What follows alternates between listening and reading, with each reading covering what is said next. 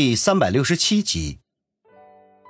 想到这些，他不禁感觉到一阵的头大，苦笑说道：“雪飞，你还真是哪壶不开提哪壶啊！”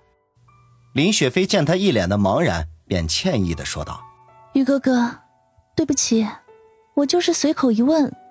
算了，这些烦心的事情别想了，就顺其自然好了。”王宇握住他的手掌。雪飞，不用说对不起。其实这件事情我也会经常考虑的，只是……说着摇了摇头。林雪飞莞尔一笑，说道：“好了，不提了。时间差不多了，我们也该动身了。”王宇收回心思，点头说道：“好。”两人正准备要出发，贾一人搂着周月找了过来。男的一脸疲惫，女的面色潮红，一看昨晚他们就没轻折腾。王宇本来想要调侃几句，可是想到周月面皮比较薄，就跟贾一人进行了一番眼神的交流。两人虽然多年未见，可是兄弟情深，仍旧很有默契。贾一人环顾了一下周围，奇怪的问道：“那些美女怎么都不见了？”王宇笑道。今天都初七了，他们都有事情要忙。贾一人哦了一声，把目光落在林雪飞的身上，笑着说道：“林小姐，我妈还是你的歌迷呢，以后有机会送我几张签名照呗，回头也让我妈在她的牌友面前显摆显摆。”林雪飞微微一笑：“好啊，没问题。要不然，我们现在合个影，留个纪念吧。”这倒是大出贾一人的意料。可是林雪飞除去大明星的身份之外，还是王宇的女人，和自己兄弟的女人合影，总得征求一下人家的意见吧。当下转头去看王宇，后者却是笑嘻嘻的点了点头，一副请便的样子。贾一人大喜，忙不迭的取出手机塞到王宇手中：“哥们，拍的清楚点。”王宇翻了一下白眼为他们一口气拍了几十张。贾一人拿过手机翻看了一下，心满意足的说道：“妥了，哈哈，月月，我们也别在这里当电灯泡了，打道回府向我老妈炫耀去。”说完，拉着周月便要转身离开。老贾，等一下！没想到王宇忽然叫住了他。贾一人一愣，转头说道：“还有事儿？是这样的，我还没有问你现在做什么呢。”王宇问道。有心帮这位兄弟一把，贾一人呵呵一笑，嘿嘿，也没做什么，就是倒腾点水果什么的，赚点小钱。王宇点了点头，想了一下，说道：“老贾，你是我兄弟，我也不拐弯抹角了。回头我给你找点门路，还是水果生意，你觉得怎么样？”贾一人笑道：“嘿，好啊，不过事先声明，赚钱少的我可不干。”操，放心吧。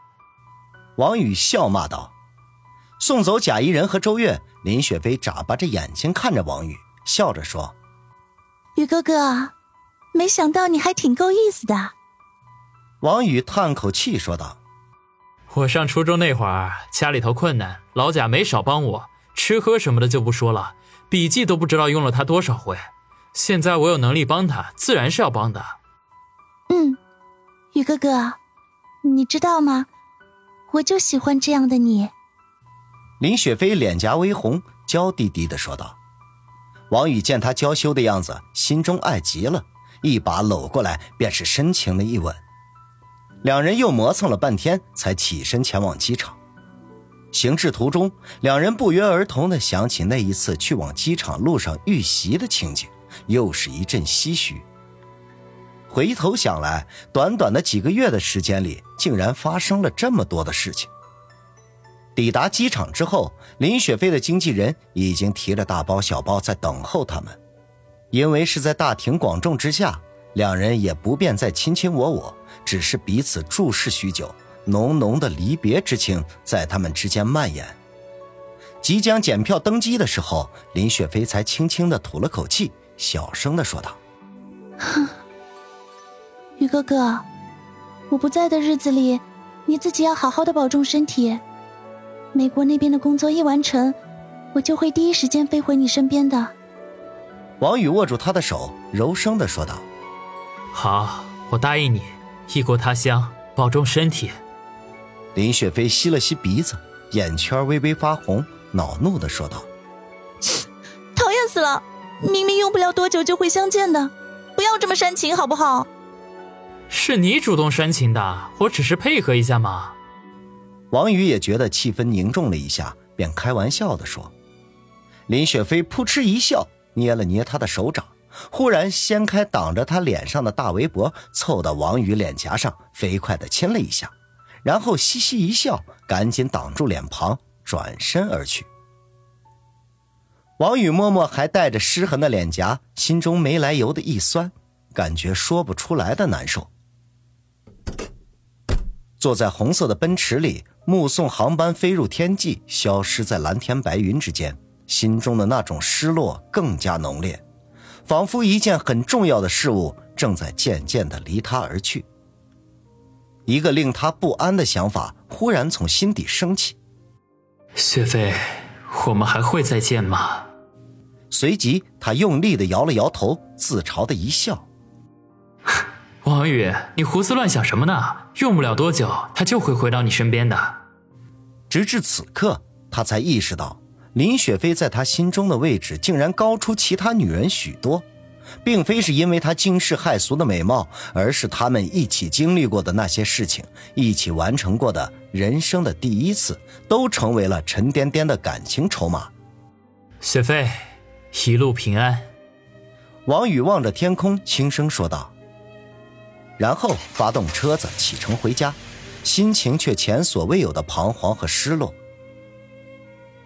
回到市里的时候，天色已经擦黑，城市的璀璨灯光依旧，穿梭的车水马龙绘出美丽的夜景。而王宇的心情却与之恰恰相反，一时间不想回家，他便开着车子像没头的苍蝇似的在城市里乱逛，以此来消磨对那个美丽身影的思念。这时候，一个电话打破了沉寂。他接通了电话，无精打采的喂了一声：“是王宇吗？”电话那头响起了上官星儿的声音。令人意外的是，他并没有往常的淡定从容，而是怯怯的有些不自然。王宇愣了一下，皱眉问道：“是我？怎么，市长大人又想玩什么花样啊？”“嗯，是这样。”关于西城区开发的事情，如果你明天有空的话，老李想和你见面谈谈，就在他的办公室。上官星儿低声说道：“没问题。”王宇毫不犹豫的点了点头，正好可以借机摸摸李寿山的底。那个，还有你说的那件事，如果方便，咱们就在明天吧。